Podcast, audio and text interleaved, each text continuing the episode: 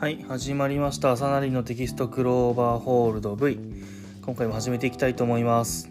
5月4日なんですけれども、えー、今日はですね午前中全日本プロレス、えー、チャンカン決勝と、えー、夕方夕方？夜か？夜ノア、えー、ドリームオン2022ですね、えー、これを見に行ってきました。でちょっと正直ノアがいまいちだったんでノアあんまりレビューする気ないんですが、えー、とちょっとなんかあのありましたね。あのー、面白かったのはそうだな、えー、外国人3人と、えー、今後のやつ。あれ面白かったのと正木民也エルガン組対曽谷中島。これは結構面白かったかな。清宮対忍者マックは忍者すげえなと思ったんですけどちょちょっと俺が期待してたのとちょっと違ったかなっていう感じがちょっとしましたねうんしたんしてしまってんでメインはちょっとうんいやあの王者2人のコンディションがあんまり良くないのかなっていう気が正直してしまってまあこれで力負けするのは仕方ないよなっていう感じでしたね。まあ、それ王者組がつあ王者組じゃない挑戦者組が強かったかなっていう感じでしたね。でえっとそう今日ちょっと、まあ、よくわからないところがあって、えー、さっき言った、えー、北宮エルガン対曽谷中島で明日曽谷対エルガンがあるんですよね。でなぜかそこで一番負ける必要がなさそうな中島が負けててえーっていうちょっと感じがしましたね。何だったんだろうまあ明日控えてるならっすよ明日控えてるならねそやかエルガンどっちが負けとかにするもんじゃねえのって結構思ったりもしたんですけど不思議と中島がエルガンボムエルガンからエルガンボムでえー、あれかターンバックでパワーボムからのエルガワンボムかな？で負けてしまっててなんかここに来て中島の株が下がり始めてしまっているのがちょっと気になりましたね。株？角か。角が唐突に下がり始めたのはちょっと気になりましたね。あとあれかセミ面白かったね。あとあのスティンガー対、えー、正規軍5人もえっ、ー、と結局これ吉岡が傭兵から取ったんですけど全然フィニッシュじゃない技、えー、ドロップキック失敗あガードからのバズソーだってね。バズソーで勝ってて吉岡当然クラッシュドライバーが必殺技だと思うんですけどそれ出さずに勝っちゃってまあ分かるんですよ。体裁としては全挑戦者に勝ったから俺たちが行くよっていうのは分かるんですけどなんか不思議な負けっすよね。別に宮脇いたんだから宮脇負けでいいんじゃねえのっていう感じがすごいしたんですけどなぜか吉あ洋平が負けてたんでうんなんかいろいろ勘ぐっちゃうなっていうのがありましたね。何もしかしてよそから契約もらったんすかみたいな。あそんなことないと思うんですけどねさすがに。はい。で、あとセミだ。セミが良かったっすね。コジがね、めちゃくちゃ生き生きしてる。いやで、しかも、えー、塩崎のチョップが、今年見たのあの試合の中では一番バチコンバチコンいってたなって感じがしましたね。初っ端とか途中もやばかったし、あとやっぱね、コジのマシンガンチョップに対して、えー、塩崎のマシンガンチョップはあれは逆パワハラっすね。ダメあれは。塩崎の方がどう考えても強く見えちゃう。いやーでもそれあの胸真っ赤にしてる工事を見てですねああこういうのがやりがいっていうんだろうなっていうのをちょっと思ってしまいました。生き生きしてます生き生きしてましたね本当に。あのなんか誰だっけ？誰誰だっけ？稲村じゃねえな。稲葉か稲葉かなんかに「この野郎この野郎」って言いながら噛みついたりまでしてましたからね。そりゃ自分が主役になるシーンって欲しいっすよねレスラーなら当然。でしかもねその一応一応外敵かな？一応外敵として乗り込んできてしかもその外敵グループの、えー、一番のビッグマッチで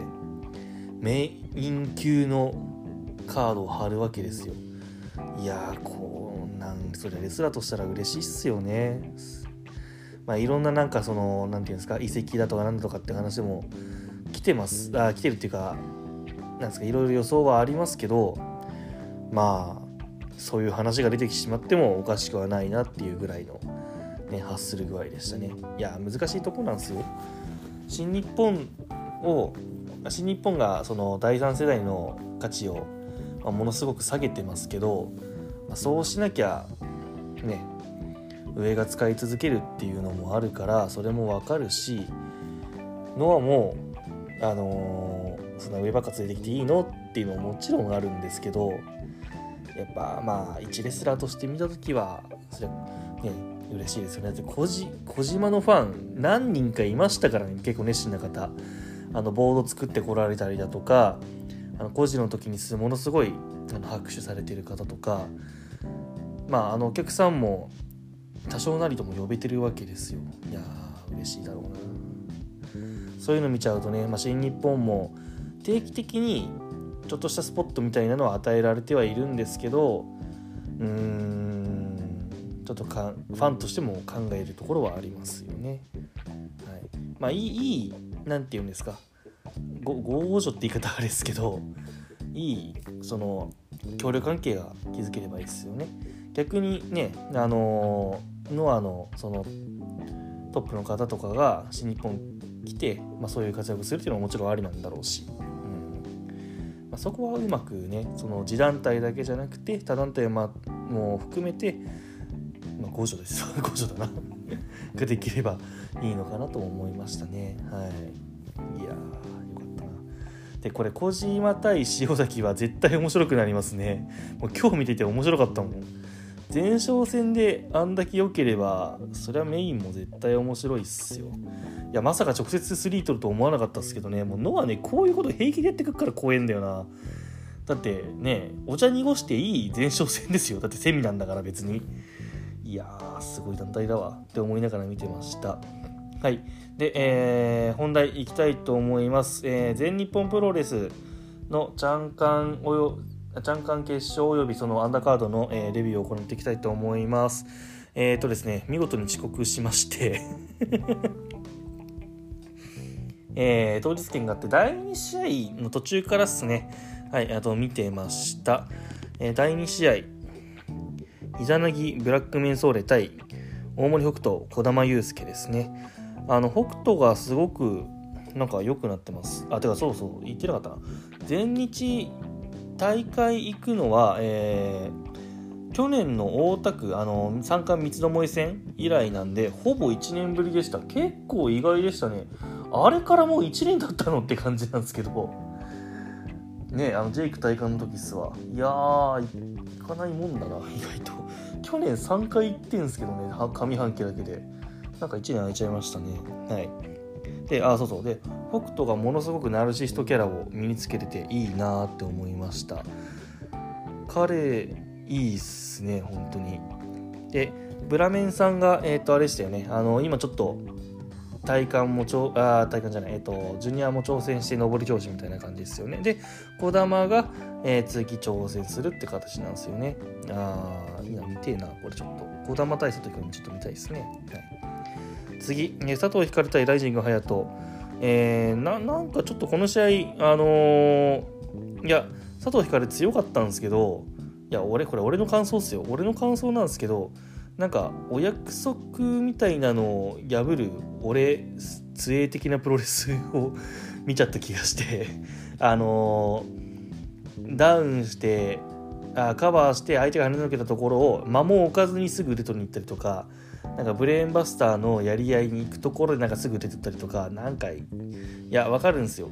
それを貯めることによってあのライジングハヤトが成功した仕掛けの時のカタルシスをもっと生み出してるんだろうなっていうのはわかるんですけどなんかちょっとそれがはい目についたなって感じですね、はい、あの試合終わった後のあの児玉とのコントが面白かったっす。はい。あと、ライジング隼人は、ちょっとこういうところで負けちゃうのなんかもったいないっすね。彼はだってね全日で押していく選手なわけですよねきっと。うん。なんかちょっとチャンス掴んでほしいですね。はい。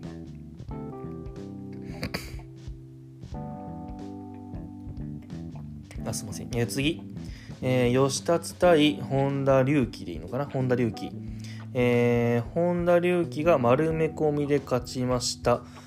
まあ吉達戦に関してはですね自分の推しが吉達と戦うっていうのはなかなかの恐怖だと思うんですよ。うん。まあ、吉達、まあ、好きな人もいらっしゃるのはまあわかるんですけれどもまああまり私の中ですよ。私の中ではあまりいいレスラーではないんですが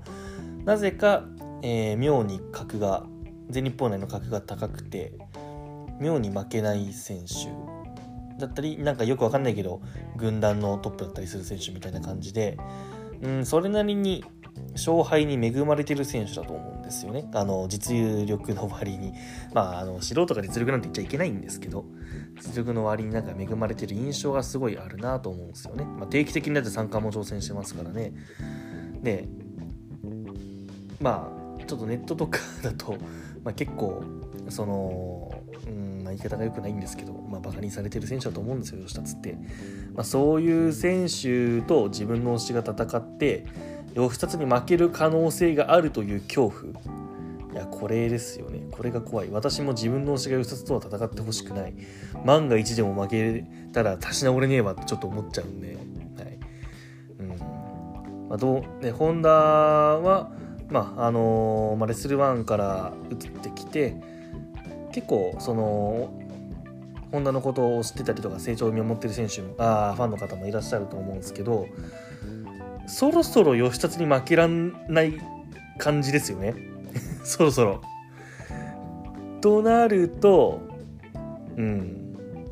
怖いなと思いながら見てたんですけどえー、無事、えー、ホンダが完勝というわけではなかったですけど、吉達の、えー、吉達ファンタジーでいいんですよね。吉達ファンタジーを上から押さえ込んで、えー、3カウント、逆転の3カウントという形ですね。は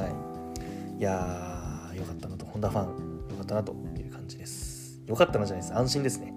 安心されたのかなという感じです。はい。次、えー、第5試合6人択マッチ。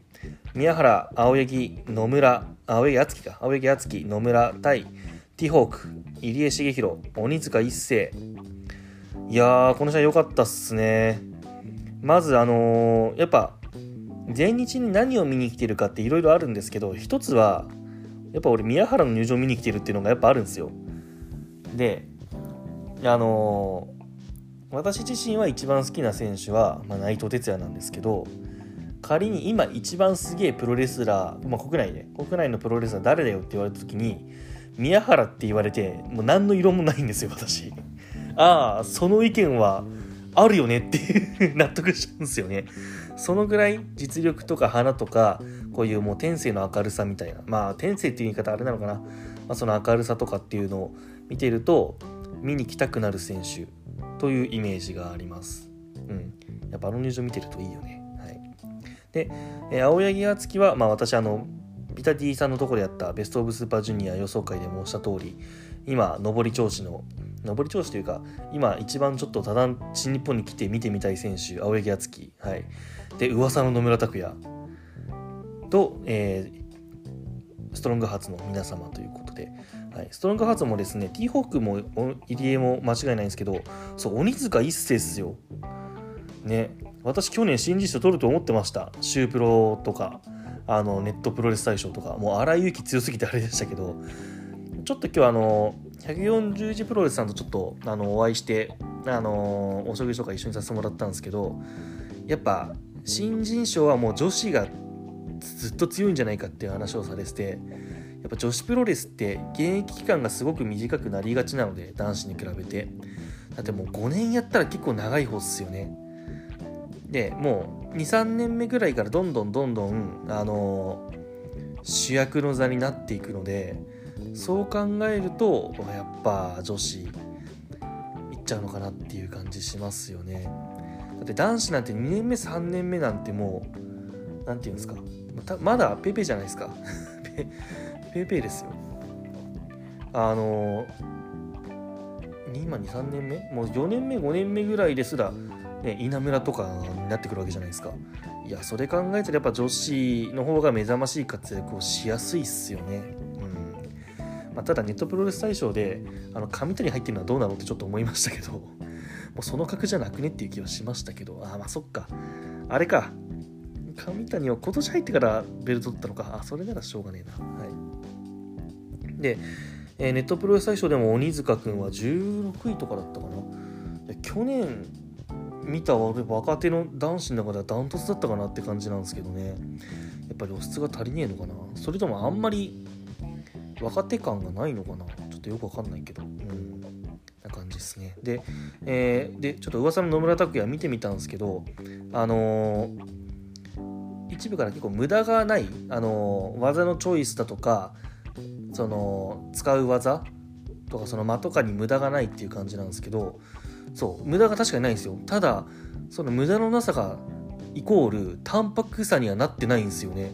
いやそれがすげえなって思いました。ちゃんと何て言うんですか無駄のなさの中に味すんすよ。それがいいね。いやこれは押したくなる人の気持ち分かる感じでしたね。で打撃も硬いしどんどんどんどんパンパンパンパン技積み重ねていくと思いきや宮原とかともそういう感情とかそういうやり取りもできるみたいなんでうん。これ見たいっすね飲むたくもっと。でどうやら全日ちょっとレギュラー気味で参戦するっぽいですねあの後々見たらね。これは三冠戦までたどり着く感じなんですかね。だって青柳に勝ってんすよね。青柳優馬にちゃんかんでね。いやー夢が広がりますね。はい、で、えー、終盤の T、えー、T ホークじゃねえや、終盤の、えー、ドラゴン、あ、ドラゴンじゃない終盤ストロングハーツ、ストロングハーツの連携は素晴らしかったですね。やっぱこういうことやらせるとストハーっていうか、まあ、ユニットでもう、かれこれ、3、4年ぐらいですか。2018年ぐらいに確か分裂したんですもんね、ストハーとドラゲーね。いやー、連度の高さが段違いですね。やっぱり、すごいと思いました。うん、これだけ満足度の高い6人タッグマッチ、これだけで結構もう、なんていうんですか、来たかやったなっていう気がしましたね。はい。次、えー、世界タッグ選手権試合前戦前哨戦6人タッグマッチですね。えー、諏訪間、芦野、田村、段対石川修司、佐藤浩平、綾部ですね。はいで全日本何見に来てるかの2つ目はやっぱでかい人見に来てるんですよ。うん。中でてこの石川佐藤綾部ってなんすか平均195ぐらいあります？この3人もしかして。そんぐらいあってもおかしくないですよね。だって綾部って2メートル超えてんでしょ？いや俺名前だけ聞いたことあったんですけどこんなでけえんだっていう感じしました。うん。やっぱこの3人見るとスワマですらちょっとちっちゃく見えるのが すごい。だってもう足のなんて頭1個分違うからいやーできるの見に来たなって感じになりますよね。でしかも一つ一つダイナミックだしはいで、えー、試合自体はえっ、ー、とスワマが足野に誤爆して、えー、石川修司が、えー、取ったっていう形ですよねはいファイヤーサンダーかファイヤーサンダーで取ったのか取ったんですね。で、ただちょっと、あの、さっき言ったんですけど、綾部君はちょっと、うーん、なんか、いまいち感があったかなっていう気がしますね。まだ若手なんだよね、彼ね、多分ね。もっともっとなんか、今は、なんだろう、もっとなんか、飛んだりとか細かいことしてもいいんじゃねえのって逆に思っちゃったなって感じです。あの、多分、高子が教えてんでしょ、この人、綾部って。多分大きい人のプロレスをしようとしてるんだろうなっていうのすごい分かったんですけど逆にちょっと今若いならなんかもっとあのー、なんだでかいけど若手ぽいかったりとかもっといろんなことしてもいいんじゃねえのかなって逆にちょっと思っちゃいましたね。やけどまあこれはな、あの、うん、俺が言うことじゃないよね。そうだよね。うん、な感じです。はい。いや、この試合も良かったですね。見に来た甲斐ありました。はい、あの俺結構足の好きなんでちょっと暴走スープレックスがどうなるかわからないんですけど、まあ、分裂してエボリューション解散とかってなったらもう足野がもうきっちりリーダーのユニットを作ってほしいなっていう感じです。まあ後々つながってくると思うんですけど、うん。はい。多分今後、まあ、なんか前もなんか石川が言ってましたよねあの宮原青柳優馬ジェイク芦野できっと3回戦を回していくんだろうって言ってましたけど、まあ、まさに絶対その通りだと思うんですよやっぱそうなるためにはやっぱユニットの長になった方が俺はいいと思うんですよねまあ新日のかもしんないけどうんやっぱリーダーがなんですか一番てっぺんのベルトをに絡みに行くっていうのは鉄板だと思うんで、はい、足のあ、まあ、アンファンテリブルじゃなくてもいいけどなんかちょっとそういうの期待したいなと。やっぱり今のままだとどうしてもスワモの下になっちゃうと思うんでまあもう言ってしまえばもうスワモ下がいるぐらいの気持ちで、はい、行ってほしいなと思います、はい、次、えー、メインイベント、えー、チャンピオンカーニバル。優勝決定戦時間無制限一本勝負。A ブロック1位ジェイク・リー対 B ブロック1位青柳優馬、えー、ザ・フールで青柳優馬が勝ちました。おめでとうございます。いやまあ、私自身はいい試合が見たいっていう感じだったんですよね。これねあんま一番あんまり良くないんですよ。いい試合が見たくてプロレスを見に行くってあんまり良くないなと正直思ってるんですけどやっぱりどっちかに勝ってほしいとかあのー、この選手にだけこの逆でもいいですよ。もうこの選手負けてほしいでもいいと思うんですよ。やっぱりそういう感情を持っていかないとあのー、なかなかその何て言うんですか試合に乗り切れない。試合に乗り切れないってことはあのー、なんですか自分も楽しめなきゃ可能性が高くなってくるんでよくねえなと思いつつまあ、どっちが勝ってもいいかなっていう感じだったんですよね、本当に。フラフラットいい、すごくいい意味でのフラットな状態ではありました。ジェイクが勝ったら勝ったで、ジェイク宮原はいいだろうし、青柳が勝ったら勝ったで、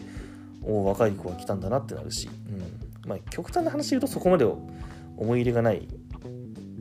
2人ではあるんですよね。まあ、そんな全日見てないからね。で、えっ、ー、と、ジェイクがですね、私最後にちゃんと見たのは1年前なんですけど体感した時ですね。その時に比べてめちゃくちゃ良くなってましたね。いやただでさえ良かったと思ったんですよ1年前も。あの十分チャンピオンだなって感じしてたんですけどいやーすごかった。あの一応ジェイクが格上という立場で青柳に接したと思うんですけどあの一つ一つのその所作みたいなのがすごく洗練されてるなって思いました。あの特に思ったのはあの打撃の連打で青柳をダウンさせて青柳を踏みつけるところ胴に入ってるなって感じしました。でえー、棚橋がポッドキャストでですねその還暦祭で棚橋とジェイクが当たったんですよね、えー、タッグマッチで。その時に中村っぽさを感じたって言ったんですけどうん私も結構感じました中村っぽいなって思いましたなんかあのナイトを相手にしてる時の中村っぽさがちょっとありましたね。うん。いやこれはいいなと。あとか、あと、良かったのは、えっ、ー、とですごめんなさい。これちょっとね、試合詳細がないんですよね。ちょっとあれなんですけど、えー、最後、オモプラッタでいいのか。あの、STF みたいな感じですよね、あれね。えー、STF? イエスロック？が、になるところが序盤であったと思うんですけどあそこ関節技3連発ぐらいであの最後その体勢に持ってくんですけどそこで関節技でギアを上げられるジェイク・リーはすごくいいなと思いましたね。あれおすげえと思ったしそこから試合のテンポがワンテンポ上がるみたいな感じだったんでよかったですね。で、えー、中盤おもむろに青柳が、えー、あれごめんなさいあれロックスターバスターだと思ったんですけどあれフールなんですね一発目。そうなんだ。あれ出したんで、で、しかも、えー、フォールに行けないっていう感じ、手札を1枚使ってしまったんで、これ、青柳ちょっと厳しいかなと思ってたんですが、うん、終盤、エンドゲーム、えー、で弱らせてからのザ・フール、えー、結局、ほぼほぼ2連発みたいな感じでしたよね。そこで仕留めて、まあ、あれだけ、なんていうんですか、ちょっとあの、言い方よくないですけど、強烈な叩きは叩きつけ技頭から落とす技2連発っていうのは説得力抜群の勝ち方をしたと思いますね。はい、やっぱりあの会場があのジェイクがものすごくあの機能したってことだと思うんですよ。青柳をすごく応援するムードになってたし私も青柳行けってなってました。はい、そうさせたのは、はいあのジェイクの力と青柳の今までここまで頑張ってきた青柳に対する期待感みたいなのが両方合わさってすごくいい試合になってたのかなと思いますね。はい、でそうそう思ったのがあの和田恭平レフリーが あの結構ひいき目の審判をしてたなと思うんですけどまあまあそこはねあのー、あれですよまあ、スポーツはね審判とのね駆け引きも重要だみたいなこと言ってますからあれはねホきっとね北斗がねあの心象を悪くしちゃったんでしょうね。あのトータルイクリプス側のね。はい。まあ私もねあの、スポーツとかの審判に関してはあの、変えられるものは機械にしてしまった方機械判定にしてしまった方がいいよねって思ってる派なんですけどプロレスはそれ無理ですからね。はい。あの審判の方とコミうまくコミュニケーションを取ることも重要な戦略の一つということなんだと思いますね。はいまあ、そんなことはどうでもよくて。はい、いや、あのー、なんですか、まあ、昨日、昨日その、えー、ハッスルジョボさんの競歩芸を聞いてですね、思い立って、あのー、行ってみたチャンピオンカーニバルだったんですけれども、いやすごくいい試合を見させていただきました。素晴らしかったですね。はい、で試合後、えー、青柳のなんですマイクがいいっすね。彼、えいくつなの ?25 とかだって言ってたよね。いやー、堂々としてる。もう、25の時の岡田なんてマイクなんて何もできなかったからね。ゲドさん頼りだったんだから。それに比べれば素晴らしいっすよ。はい。で、えー、ね、宮原宮原で呼び出されて、あの、ね、なんかね、お腹出てんなと思ったんですよ、ちょっと。ななんかちょっとジャージがちっちゃいなと思ったんですよ。そしたら、あのベルトつけてて、それつけて解説したんだっていう。いやー、仕込みが周到っすね、宮原。もう、すごいと思う、本当に。トトータルでは1番だろって言われて何の文句もないっすわ宮原がねその現代で。えーと、でこの青柳の体感を見てしまったんで、えー、15日っすか、まあ、ベース・オブ・ザ・スーパージュニアの開幕戦とかぶるんですけどいやー全日本プロレス TV 入りたくなりました。はい。で私の中での全日本プロレスはそうあの全日本プロレス TV 入ってないんですよ。入ってなくてあのまあ、シュープロ買ったりした時はよもちろん読むし、あのジョボさんとかガガガさんのポッドキャストも聞いてるんですけどでそういう時にフラッとなんとなく行ってみるかって言って行った時に、あの私の中では外れがないんですよ。うん。電日って。まあそんな俺が回数行ってないからたまたま運がいいだけなのかもしれないしいいカードの時に行ってるからかもしれないんですけどやっぱそういう団体って会ってくれると嬉しいっすよね。で、しかも、ついに俺も全日本ブルース TV に入ろうかどうか検討し始めてるので、うん、やっぱ、ね、てあの手前味噌じゃないなあのなんかちょっと言い方あれなんですけどやっぱいい試合を積み重ねていくこともまあ重要なんだなっていう気がしました。はい、いやけど青柳ねどっち勝つんでしょうね青柳宮原。やっぱここもうまいっすよね。あのー、見てないんですけど、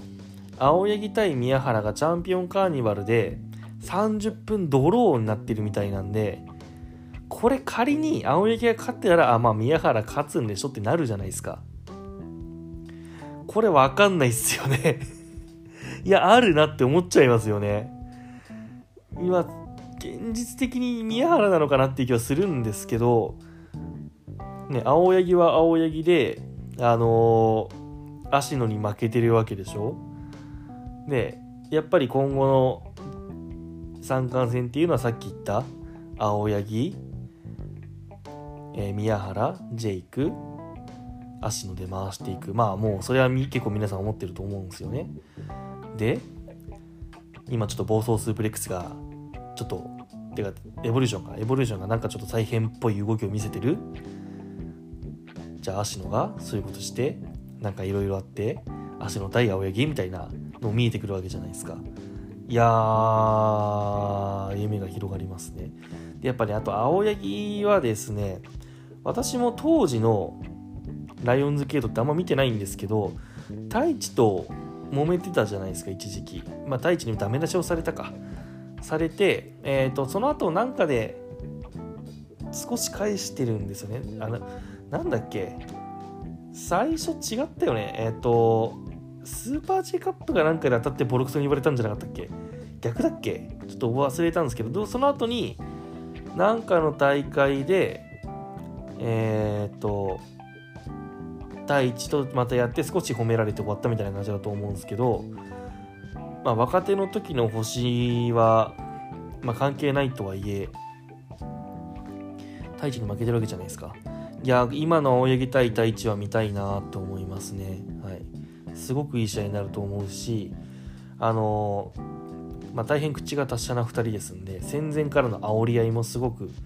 あのなんですかいい感じに仕上がっていくんじゃないのかなっていう感じがします。はい、で、まあ、全日本的にも、まあ、新日で、まあ、かなり人気選手と言っていいでしょうね太一と絡むっていうのはまあいいことなのかなと思うしちょっとここは青柳対宮原に関してはちょっと青柳が勝ってもらってまあ今日言ってましたね宮原が。あのジェイクが作る景色宮原が作る景色、ま、青柳が作る景色って言ってましたけどちょっと青柳が作る景色言ってましたね。ワクワクでドキドキでヒヤヒヤな全日本ですか。いやーちょっと青柳取ったら追っていきたいなって思っちゃいましたね。はい。うんもう拍手しっぱなしでしたよ最後の方私。あの勝った後ねあの陰湿野郎の割には爽やかすぎるあの入場曲退場曲ではい拍手めっちゃしてましたはいいやー素晴らしかったっすねこういうプロレス見せてくれるとはい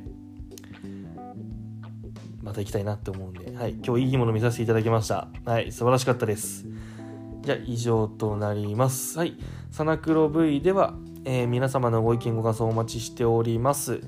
ハッシュタグ、サナクロ V をつけてて、えー、感想つぶえていただけると、えー、私が大変喜びます。はい。